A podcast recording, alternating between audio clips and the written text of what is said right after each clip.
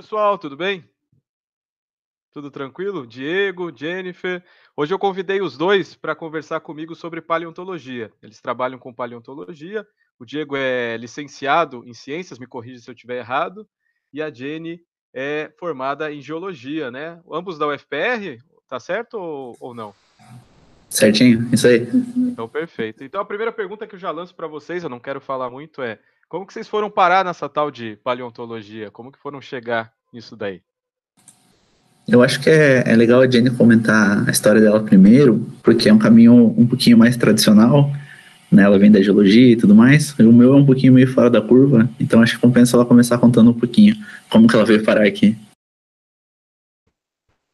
Bom, eu sempre tive interesse em paleontologia, né? Aí quando eu estava fazendo a graduação, a gente aqui na, na UFPR, a gente tem a disciplina de paleonto no segundo ano. E daí eu e minha amiga, a gente interessada em paleonto, a gente foi conversar com a professora, né, para ver se tinha alguma iniciação científica, algum trabalho que a gente podia desenvolver aí na área, né.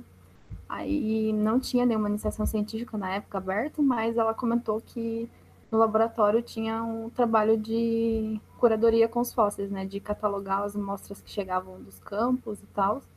E aí a gente aceitou, daí a gente começou então com esse trabalho, assim, catalogando as amostras. E aqui no, no nosso laboratório o acervo ele é muito de, é, de invertebrados fósseis, né? Então a gente começou com esse contato muito forte com os invertebrados, né? Então, é, acabei tendo essa familiaridade com os invertebrados, né? Aí, depois de um tempo, abriu vaga para iniciação científica, e daí eu comecei a fazer iniciação científica com vertebrados. E daí foi uma experiência bem diferente, porque eu sou da geologia, então, para descrever os vertebrados, a questão da morfologia e tal, foi difícil, porque eu não tinha muito essa parte biológica, então tive que aprender muito sobre escrever cada ossinho e, e essas coisas, então foi uma experiência bem diferente e bem legal. E daí depois, né, agora eu estou fazendo mestrado e eu, né, trabalhando com os vertebrados, eu senti muita falta mais dessa parte geológica, então eu acabei é, migrando de área e agora eu estou é, estudando a micropaleontologia, né? Bom, para quem não sabe, micropaleontologia, a gente trabalha com fósseis bem pequenos, né? Precisa de lupa e microscópio. E como a gente trabalha com mais de um fóssil, a gente acaba lidando muito mais com a rocha também, né? Porque a gente tem que saber onde estava cada fóssilzinho. Então, a geologia acaba sendo muito mais é, expressiva né, na micropaleontologia, daí por isso que eu acabei mudando para micropaleontologia. Mas acabei tendo esse caminho aí meio diverso em várias áreas da paleontologia. e, e foi isso. Muito legal. E tu, Diego, como que foi parar nisso aí? Então, cara, o meu, eu tava comentando, o meu caminho é um pouco diferente, né? Como eu não vim de uma formação nem da biologia e nem da geologia, como é de costume, é, eu vim das ciências e da, da, licenciatura mesmo. A minha formação ela é quase que puramente pedagógica, tem um viés de transformação e tal. Eu podia ficar falando horas aqui só sobre a minha formação. Quem me conhece sabe que eu gosto muito de falar disso. É, então, mas eu vim dessa eu vim dessa formação. Só que dentro da universidade, do setor em que eu participava, existia um programa de, de extensão. Ele era ele ficou tão grande ao ponto de se tornar um programa, não só um projeto e lá a gente fazia algumas atividades de extensão, de ensino, pesquisa. E uma delas é, foi a gente montar uma exposição sobre o passado da Terra. E lá eu comecei a ganhar um interesse com paleonto, um pouquinho de geologia e tudo mais. E tá, essa exposição passou assim e ficou plantada aquela sementinha ali. E nisso tinha um rapaz que estava desenvolvendo um projeto dentro do, do programa em que ele não conseguiu terminar Daí o coordenador do projeto chegou para mim e falou: Diego, tem um, tem um trabalho para você. Tu precisa terminar esse livro de paleontologia, que na verdade é um board game. Ele é um board game de paleonto e que acompanha um livro junto, é sobre paleontologia no Brasil, sobre museus e tudo mais. E falou: toma isso aqui, você tem até tal data para me entregar. Eu, putz, tá bom, vou tentar. E nisso tive que pesquisar pra caramba, dinossauro e outros fósseis, não sei o que, que é paleonto, como se formam fósseis. Nossa, isso começou a me consumir ali assim e tal. Eu quase que deixei a graduação no segundo plano e foquei muito nesse projeto. E fiquei fascinado pela paleonto. Daí, o meu projeto de TCC foi sobre como a paleontologia é representada nos livros didáticos. eu peguei alguns da região, de escolas em que eu atuava com, com outros projetos e tudo mais, e fui estudando para ver. Será que aparece paleontologia do Brasil aqui? Será que não? Aparece muito dinossauro e não outros fósseis que são tão legais quanto? E fui me aproximando, e daí eu convidei a professora Cristina, aqui de, aqui de Curitiba, para ser minha banca. Falou, ah, Cris, o que você acha do TCC e tudo mais? E nisso a gente começou a se aproximar um pouco, e eu mostrei o projeto e tudo mais. E nisso o meu orientador de TCC falou, ah, tu não, não quer fazer tipo um mestrado, uma coisa assim com paleonto? Fala com a Cristina. Pô, já que aquela sementinha plantada ali, eu fui atrás. Falei, Cris, eu quero estudar paleonto, mas eu não tenho um background que me favorece muito, ou seja, eu tenho uma deficiência enorme em geologia e até mesmo na biologia de morfologia, evolução e tudo mais, como é que eu faço? Daí a Cris falou, ó, o desafio vai ser enorme, eu estou aprendendo um monte de coisa, você topa, eu tenho alguns materiais aqui que podem, é, podem, tipo, ser, entre aspas, assim, mais simples de trabalhar, isso aí eu ri feio, porque eu peguei um material que até hoje ninguém sabe direito o que é. é e daí eu falei, não, beleza, topo. E nisso eu comecei a me aproximar. Eu fui lá para a icnologia, no primeiro momento do mestrado. Eu comecei a trabalhar com traços fósseis, né? O que, que o comportamento animal ou vegetal deixa presente na rocha e como que isso auxilia no, nos estudos em geral, assim, como que a gente consegue entender os ambientes do passado, como que a gente consegue entender essas coisas através da icnologia. E daí com uma peça, assim, muito diferente do que a gente tem até hoje. Por sinal, o artigo tá meio que para sair, assim, a gente já está na última revisão, amém. É, então, logo, logo vai sair esse artigo com uma peça nova bem legal, assim, primeira do Brasil, quem sabe do mundo, bem diferente. E, então, aí eu, eu me aproximei da paleontologia através da icnologia. Só que, ao mesmo tempo, também, da mesma forma que a Jane, assim, enquanto eu estava fazendo as disciplinas da pós-graduação aqui na geologia, comecei a me aproximar bem da geologia também. E vi que a geologia é, sedimentar é muito legal e estava aprendendo muita coisa, ainda tenho muita coisa para aprender. E falei, nossa, dentro disso aqui, como eu consigo juntar a paleontologia, que é uma coisa que eu amo, e a geologia, que é uma coisa que eu estou me interessando muito. Então, a micropaleontologia, assim como a Jenny comenta, ela casa os dois muito bem eu ainda consigo fazer reconstruções paleoambientais, ainda consigo trabalhar com paleoclima, consigo trabalhar com um milhão de coisas com microfósseis e se aproximando bem da geologia. Então foi aí que no doutorado, assim, a gente quase que bolou um grande projeto, não é só eu e a Jenny que trabalhamos com micro, tem uma colega nossa também, a Raíssa, que está trabalhando com micro. Então a gente pegou um intervalo de tempo bem grande, falou, ó, eu vou estudar um pedacinho aqui, a pessoa um pouco mais, a Jenny um pouco mais para cima, a Raíssa um pouquinho mais para cima, e quem sabe daqui a gente tem um grande estudo de micropaleontologia nessa bacia que a gente estuda.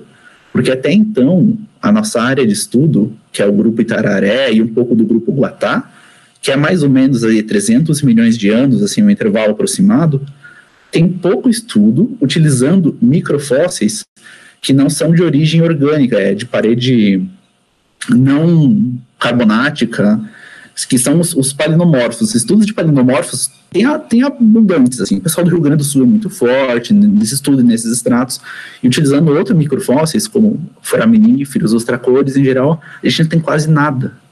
Talvez assim, o pessoal tentou encontrar e não achou, pode, pode ser o caso, mas o nosso rumo da nossa pesquisa já diz um pouquinho o contrário, a gente já está achando algumas coisas, e, então a gente viu essa, essa necessidade ali e está com esse grande projeto, e é aí que eu estou hoje junto com as meninas e com a Cris, a gente está nesse grande projeto de micropaleontologia para tentar entender um pouco né, sobre o passado, os paleoambientes e tudo mais, e está muito legal. Então eu venho lá de uma licenciatura e caio aqui na ciência geológica, com microfósseis e sedimentos, isso está muito legal. O aprendizado, assim, é maravilhoso. Pô, que legal, né? Eu acho que é interessante a gente ver. Peraí, vou segurar o microfone e ficar mais alto. É, é, legal a gente ver que às vezes a gente só pensa na paleonto, a gente não, né? Mas uh, de modo geral, a gente chega na paleonto por causa de dinossauro, né? Todo mundo chega na paleonto por causa de dinossauro. Mas a gente depois descobre que tem um milhão de coisas diferentes. Tem os fósseis de mamíferos aí da megafauna, que tem um milhão de anos, ou até menos que isso, 10, 15 uhum. mil anos. Tem palinologia de estudos de pólen, tem iquinofósseis, né? Para os rastros fósseis. Até um amigo esses dias me mandou uma notícia para mim: Olá, acharam uns cocô fóssil aqui, isso é normal? Eu falei: É, não, isso até que é comum, né? O tal do coprólito e tal. E tem amigo, os microfósseis, né? Então tem tantas áreas da paleonto e acabam ficando meio escondidas, né, atrás do, dos dinossauros. Sim, e para vocês o caminho também foi esse? Começaram pelos dinossauros e depois chegaram ou não? Já chegaram em uma coisa diferente? Você quer comentar? Ah, eu acho que assim, antes de entrar na graduação, os dinossauros era tipo o interesse, né? Assim, nossa, que legal dinossauros, essas coisas. Mas depois que eu entrei na graduação, comecei a ver as outras áreas, eu vi que as outras áreas eram muito mais interessantes para mim, assim. Né? Tipo, eu acho vertebrados uma coisa extremamente biológica e tal. Eu acho legal, mas para mim estudar eu já acho difícil, assim. Eu já gosto mais das áreas que envolvem mais a geologia, né? Porque eu gosto muito dessa parte sedimentária, de interpretar os ambientes, né? Assim, tipo, ah, isso aqui era um rio, isso aqui era um ambiente marinho. Eu acho essa parte muito interessante. Então, as outras áreas da, da paleontologia acabaram me interessando mais, assim, né? A micropaleontologia, a tafonomia, que é uma área que também estuda como que forma os fósseis, é muito interessante envolve muito essa geologia. Então, mas os dinossauros acabam sendo aquela aquela coisa que chama a gente para começar, assim, né? É, como eu comentei ali, o meu caminho, ele, é, a paleontologia surge muito na graduação. Até então, tipo, eu confesso uma certa influência também, Jurassic Park e outras obras que trazem dinossauros para a grande mídia, e eu acho muito importante para a paleontologia em geral, assim, porque eu, eu, eu, pego a paleontologia também e coloco ela como uma, como uma ciência que ela pode aproximar muita gente da ciência em geral. Principalmente pelos dinossauros. São criaturas enormes, super apelativas, muito legais visualmente. A gente tem reconstruções maravilhosas. Atrás da Jenny ali tem alguns pôsteres que dá para ver com dinossauros do, na América do Sul, os grandes saurópodes, até tem a, a megafauna ali, um pôster do, do, Rodolfo Nogueira um pouco mais embaixo, só para dinossauros do Brasil. Isso é muito legal. Eu acho que é uma ótima porta de entrada, não só para paleonto, mas para a ciência em geral. Esse me pegou um pouco também. E eu acho que tipo, o meu interesse hoje com os dinossauros, que ainda permanece um pouco, é para usar eles como meio de aproximação da paleontologia de outras ciências. É, eu, tipo, usa um pouco disso que eles já construíram, né? Pô, de, paleontologia de dinossauros, muito legal, vamos usar essa ponte que existe. Só que assim, a paleontologia não são só dinossauros. Olha que legal que são esses invertebrados aqui. Olha a megafauna e olha os insetos do carbonífero, assim, centopeias gigantes, escorpiões e um monte de coisa. Isso é muito legal também. Então, e, a gente tem esse ideal, né? Nossa, os dinossauros dominaram o planeta por milhões e milhões de anos eles viveram, comparados com outros animais, eles viveram nada, assim. A gente tem estruturas de, de organismos quase que do, do cambriano até hoje que se mantêm. Então, os dinossauros são muito legais, mas a paleontologia é tipo assim, eles não são isso aqui dentro da Valeonto. Só de microfósseis a gente tem centenas de milhares de espécies, comparados com algumas centenas, talvez, de dinos. Eles são muito legais, mas eles são só um bracinho ali que a gente usa para divulgar Paleonto. É, com certeza. Eu até me identifiquei com o que a Jenny estava falando da, dos vertebrados. Eu também, eu cheguei para paleonto, cheguei a primeiro ou segundo ano da faculdade, não lembro. Teve as duas disciplinas de paleonto, aí era na UFPR. Eu tive zoologia, eu ainda peguei a cadeira que tinha zoologia no primeiro bimestre, no primeiro semestre, depois paleonto 1 e paleonto 2. A paleonto 1 acho que era vertebrados e a 2 era invertebrados e plantas, não lembro. Mas eu lembro que foram três semestres estudando animais, né? E eu, nossa, achava o máximo, mas queria, queria ver o dinossauro logo. Aí depois tu começa a ver lá as pegadinhas de trilobita, fala, nossa, que legal, pegadinha. Aí você começa a ficar seduzido por outras áreas. É e, lembrando, e lembrando que a Jenny falou, cara, vertebrados é difícil pra gente, principalmente que é da GEL, né? Porque a gente está acostumado com a parte estratigráfica. Eu fiz uma disciplina de, de paleontologia de vertebrados lá no Uruguai, porque eu fiquei seis meses estudando lá na universidade, na, no mestrado. E, cara, lá a prova é oral, cara. A prova final do curso é oral. Então, você passa o, semestre todo identificando fósseis e a prova final é o professor na tua frente. Que fóssil é esse? De que formação é? Tem que pegar e falar na hora que fóssil é, que formação é, que bicho. Nossa, eu fiquei maluco, cara. Eu sofri bastante. E ele colocava, misturava coisa atual com coisa fóssil, mandava descobrir o que, que era sem dar nenhuma dica. Nossa, eu sofri. Nossa. Aí eu até lembrei agora da Jenny falando isso, dos vertebrados, como é difícil é para quem não é da biologia, e realmente é um desafio, né? Sim, você vai ver a descrição, você tem que escrever osso por osso, saber qual que é a conexão de um osso com o outro. Nossa, é muito detalhe que você. Às vezes o formato de cada osso já indica uma coisa. É muito difícil para gente que não tem essa origem mais da biologia. Mas esse desafio que vocês enfrentam, assim, de modo geral, dentro dos vertebrados e tudo mais, as questões da geologia também não deixam nem um pouco para trás. Eu falei, eu entrei com duas deficiências enormes no conhecimento, a geologia e a biologia. Eu tive que me virar muito. Então, eu, eu, até brinco com a Jenny, assim, e peço já desculpa aos professores que, que tiveram durante a minha trajetória do meu, do meu mestrado e quase metade do doutorado. Cara, eu fui entender o que é uma estratificação tem seis meses. Eu sabia o que era descrever, não, legal, rocha estratificada e tudo mais. Porra, mas o que, que é uma estratificação? Do nada, assim, acho que a, Dani e a Jenny estavam explicando. Do, ah, tá, é isso, nosso tempo todo, tão simples. Mas a geologia também não deixa a desejar. E como a paleonto funde muito essas ciências e N outras, né? A gente tem questões da física, da química, muita matemática, enfim, mas tudo isso junto, assim, nossa, paleonto exige muita coisa, um exercício de conhecimento muito engraçado, muito divertido e empolgante, meu. A todo momento tu tem que estar descobrindo uma coisa nova, é muito fascinante.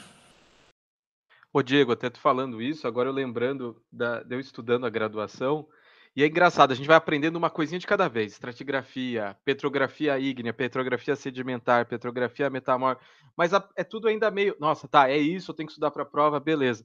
Cara, é só lá no final da faculdade que parece que tudo, plum, cai na cabeça de repente. É mais ou menos a sensação Sim. que tu teve. Tu foi aprendendo Não. e de repente despenca. E principalmente quando a gente faz mapeamento, né? Não sei se foi para você. Eu também, eu vi essas coisas tudo separado. Chegou lá no mapeamento Aí eu, ah, tá, é para isso que serve, porque no mapeamento você começa a juntar todos os conhecimentos para conseguir mapear lá uma área, né? E, nossa, aí você começa, ah, tá, então para isso que serve essa estratificação, essa, essa petrologia, nossa, aí junta tudo. É, aí faz sentido, né? Parece que as coisas faz. se encaixam de um jeito que tudo faz sentido, e tu já sabia tudo que precisava, só que nada tinha se encaixado ainda. Uhum. Aí de repente tudo se encaixa de uma vez, né? Exatamente. Uhum.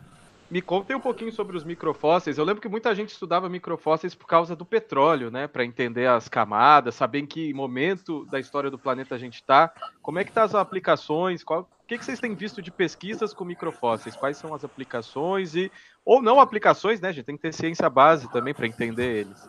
Uhum. Eu acho que a gente tem uma propriedade bem grande para falar disso. Entende bastante das questões geológicas, de tempo e tudo mais. Dá uma palhinha aí, Jenny, o que, que os microfósseis ajudam a gente a entender, tanto para a indústria quanto para o conhecimento. É uma coisa interessante dos microfósseis é que, como eles são pequenos, então é fácil da gente coletar e encontrar eles, né? Então, pensando na indústria do petróleo, que geralmente a gente só tem perfurações, né? E essas perfurações não são largas, né? Geralmente são os testemunhos que saem das perfurações são fininhos. Então, se a gente fosse só procurar um vertebrado, a gente ia ter só um, só um fragmento do osso dele e não, tar, não, ter, não teria muita informação, né? Então, os microfósseis, por serem pequenos, são bem interessantes para a indústria do petróleo, né? E, além disso, a gente consegue geralmente achar muitos microfósseis. Então, com isso, a gente consegue ter várias informações. Então, a gente sabe, por exemplo, que os organismos eles evoluem ao longo do tempo e eles não, não voltam, digamos, a existir a partir do momento que eles são extintos, né? Então, com os microfósseis, a gente consegue ter uma noção de tempo sem usar uma datação radiométrica, né? A gente tem, digamos que uma idade relativa dessas amostras, assim. Então, se, por exemplo, a indústria petróleo, seu alvo é uma determinada idade, você vai olhando os microfósseis e vai sabendo se tem que perfurar mais ou se já chegou no seu determinado alvo, né? E uma coisa interessante também é que é, os microfósseis, eles, eles também, é, a maioria deles são os formadores de petróleo, né? Geralmente essa matéria orgânica que forma o petróleo vem dos microfósseis. Então, alguns desses é, microfósseis eles acabam maturando junto com a matéria orgânica para formar o óleo e eles têm uma alteração de cor. Então, às vezes a gente consegue achar os microfósseis e dependendo da cor que esse microfóssil tem, a gente sabe se ali a gente tem uma matéria orgânica que está imatura ou se é uma matéria orgânica que já virou um óleo, né, um petróleo, né? Então a gente também consegue ter essa noção de se já tem petróleo ali para a gente conseguir encontrar, né? É coisa interessante também é que os, como os microfósios geralmente são organismos pequenos, eles evoluem muito rápido, né, em comparação com organismos grandes. Então, essa resolução temporal deles também é muito boa para a gente ter noção das idades. E é caro para medir datação, né? Para quem não tem noção, para tu fazer uma datação de uma rocha é uma fortuninha, é uma mini fortuna, ainda mais Sim. com o preço do dólar agora e sei lá, batendo recorde, não dá para sair datando tudo e às vezes nem dá certo, né? Tu tenta datar uhum. e principalmente para coisa sedimentar, às vezes não dá muito certo, porque tem a, a, tem a idade do grão, tem a idade da deposição, tem um monte de é. idades, né? Então, é, isso pode ser um bom jeito de datar de um jeito mais prático e rápido uhum. e confiável até. Né? Sim, é, o problema é que das rochas sedimentares, como a maioria dos materiais são transportados, né, tipo, os grãos que formam as rochas sedimentares são transportados aí do continente, etc. Então, se a gente vai datar, não é exatamente a idade de formação daquela rocha, né? Às vezes é uma idade diferente. Então, os microfósseis ajudam bastante nessa parte.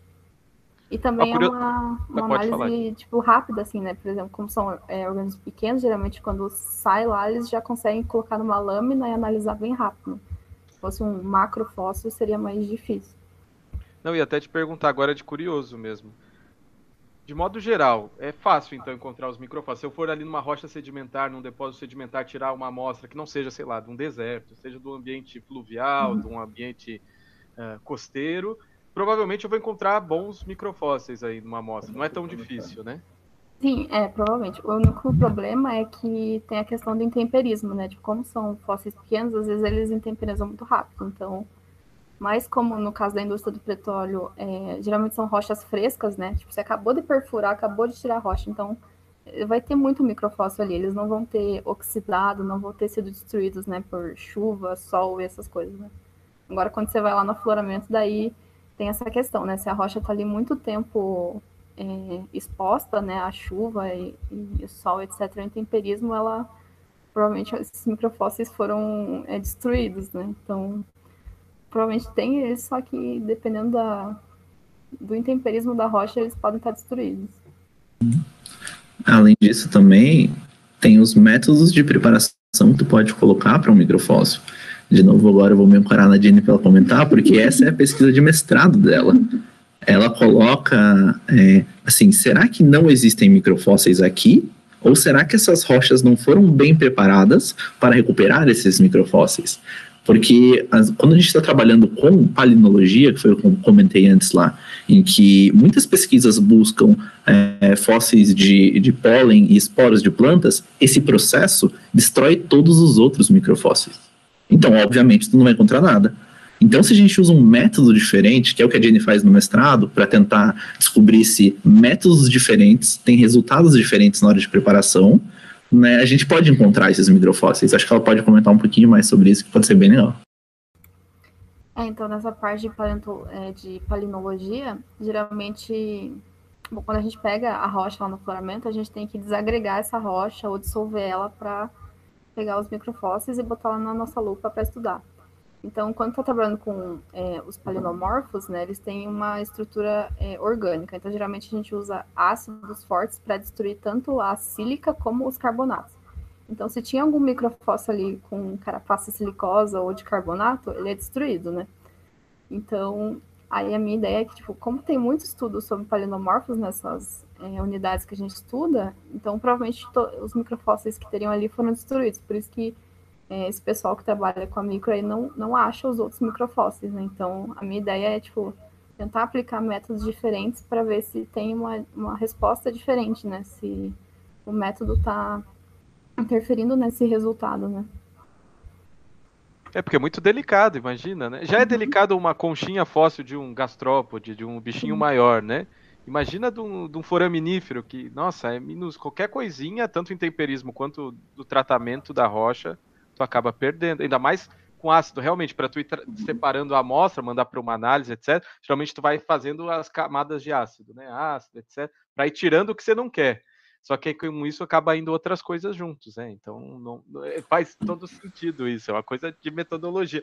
E esses trabalhos de metodologia, Jenny, e até aproveitando, eu acho que são muito importantes. Às vezes a gente faz a coisa sem refletir sobre a metodologia, sobre o que, que a gente está fazendo, né? Eu acho esse tipo de trabalho muito importante. Sim, até quando a gente começou a trabalhar com micro e estava estudando sobre métodos, eu senti essa carência na literatura, sabe? Eu fui procurar, tá, como que prepara os microfósseis e você não acha muita coisa. Então eu falei, ah, se não acha muita coisa, então acho que eu vou trabalhar com isso exatamente, né? Eu senti uma falta, assim, de descrição mais detalhada sobre os métodos e, e essas coisas, assim. E às vezes os trabalhos que são usados são trabalhos muito antigos, assim, né? Tem poucas pessoas trabalhando com isso recentemente. Legal, legal. Agora eu vou fazer uma ponte para outro mundo. Vou até aproveitar um pouco da experiência do Diego lá com o board game, que trouxe ele até a paleontologia. Como que vocês acham que a paleonto, de modo geral, seja na, nos microfósseis ou nos macrofósseis, eles podem ajudar a gente no ensino, na educação, para trazer pessoas para ciências, ou para as pessoas terem noção do, do, impacto das suas escolhas, a gente aprender com a história. O que, que vocês acham? O que, que a gente pode aprender com a Palion? Isso é, é, é, uma questão muito interessante, porque é o que eu coloco de novo. A gente está num momento que tem muita informação circulando, né? Muita informação.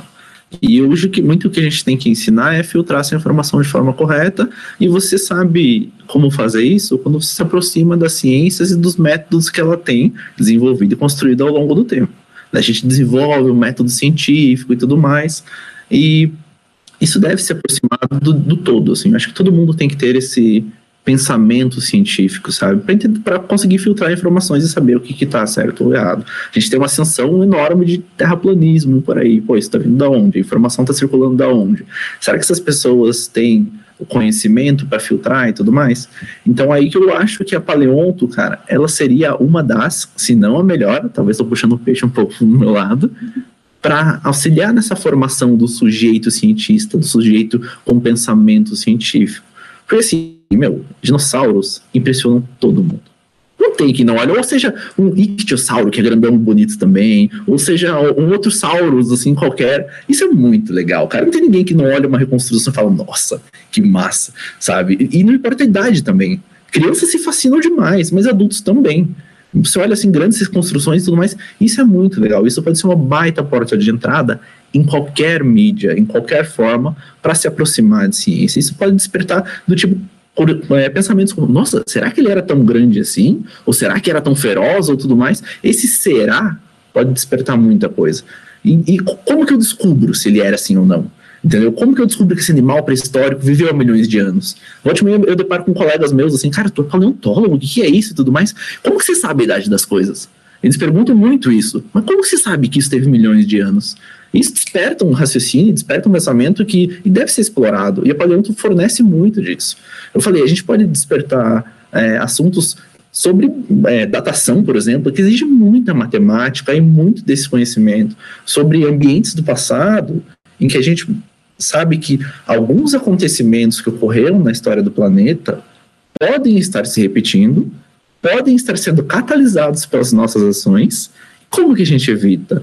Entendeu? Como o que, que a gente está fazendo hoje que pode disso e tudo mais. Esse tipo de pensamento, a paleontologia está aqui, ó, para te servir como uma baita porta de entrada. Falei, não só dinossauros, microfósseis, outros seres muito legais e muito fascinantes que despertam, nossa, será que isso é verdade? Ou será que isso ocorreu assim? Ou será que era tão grande? Será que era tão feroz, tão bonito e tudo mais? Eu acho que, coloco de novo, assim, a paleonto é a melhor ciência para tu trabalhar a aproximação com, com as ciências em geral, cara, com todos os âmbitos do conhecimento. E ela deve ser muito, muito mais explorada do que é, entendeu? Principalmente quando a gente trata de paleonto com fósseis brasileiros. A gente tem, assim, crocodilos maravilhosos e, e enormes e tudo mais que viveram no Brasil, dinossauros que viveram no Brasil.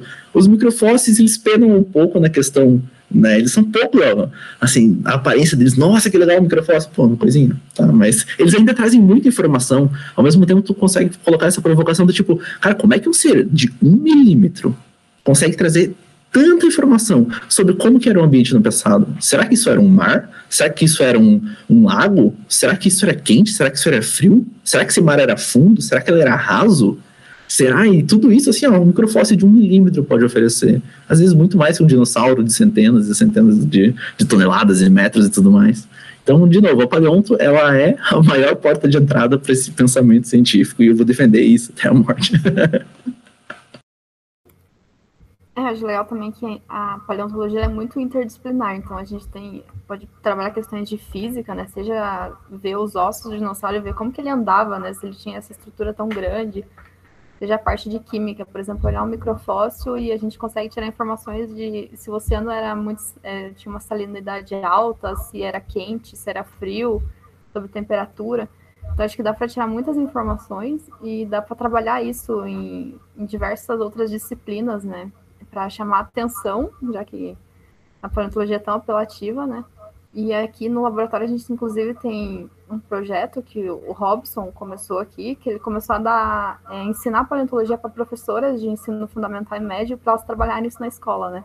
Aí agora o Robson já conseguiu chamar os professores aqui do departamento para compor com ele, né? Ensinar também geologia e outras coisas, né? E a gente tem professoras aí de ciências, de biologia, de matemática, elas fazendo os cursos aqui e depois elas trabalhando isso na sua área, assim, lá com, com as crianças, com os adolescentes. Isso é muito interessante. A gente vê que na prática isso funciona muito bem também.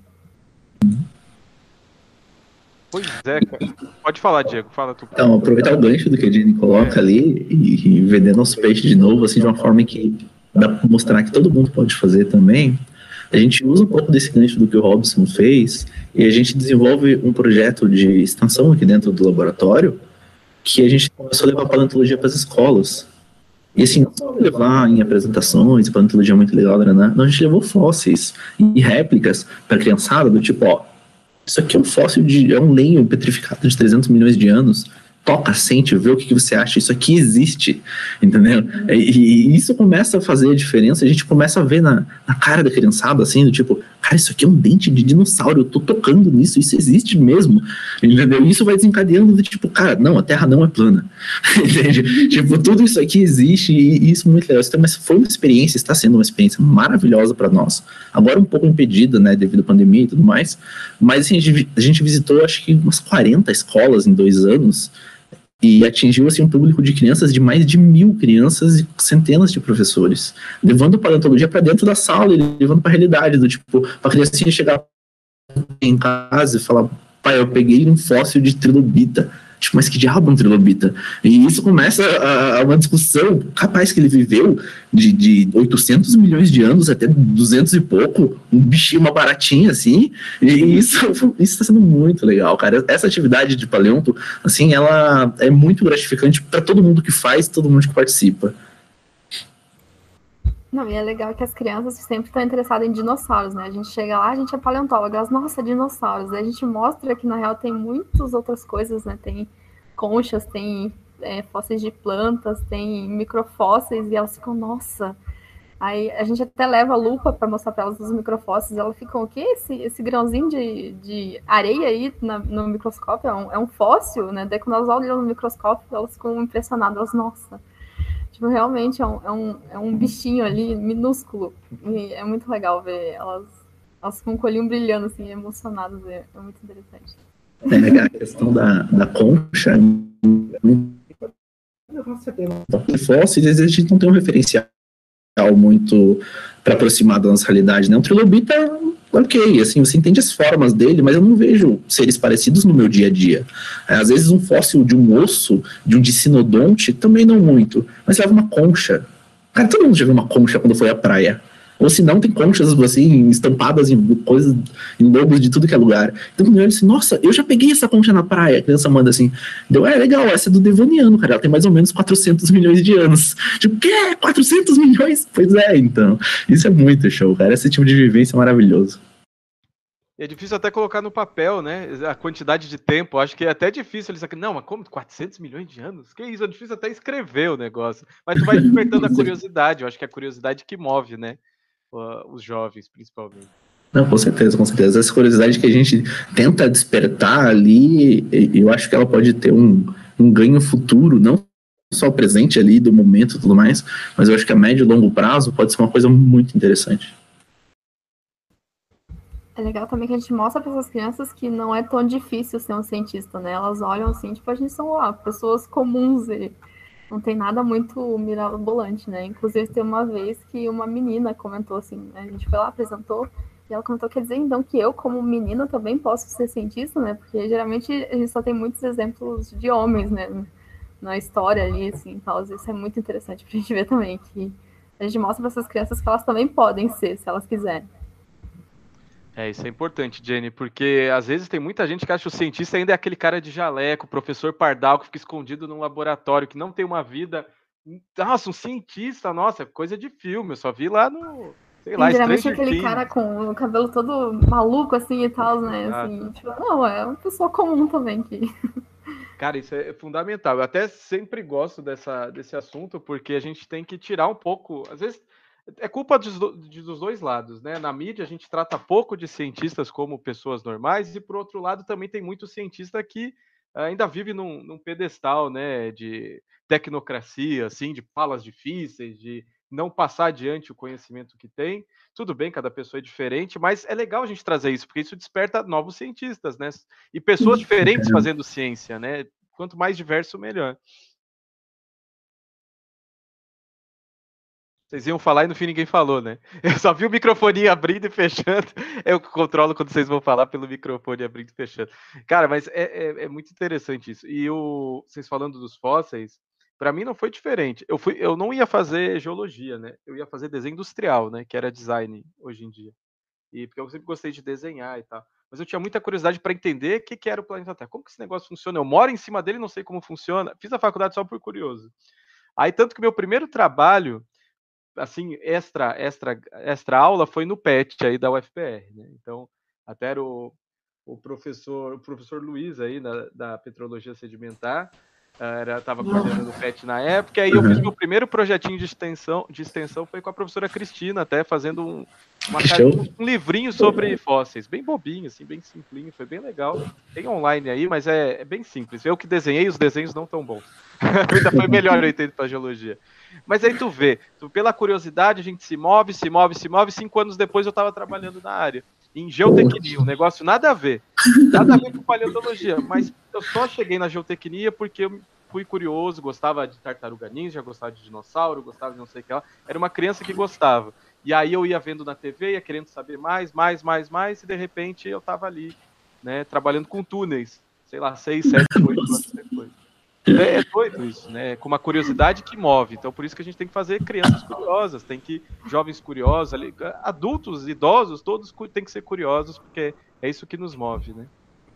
Não, mas é interessante isso que você falou, porque a geologia ela tem muitas áreas, né? Eu, pelo menos, entrei aqui na faculdade pensando, nossa, mineração muito legal, né? Imagina trabalhar com um monte de minas e tal, e os túneis subterrâneos. Aí chegou aqui nas disciplinas de geologia econômica, eu fiquei, nossa, não, isso é muito chato, não, não gostei. e no fim eu acabei me apaixonando por né, geologia do petróleo, essa parte mais de sedimentar, assim, das rochas. Achei muito mais interessante do que mineração. Mas tem muita área e conforme você vai estudando, você acaba migrando para caminhos que você nem imaginava. É, o Diego então nem se fala, né?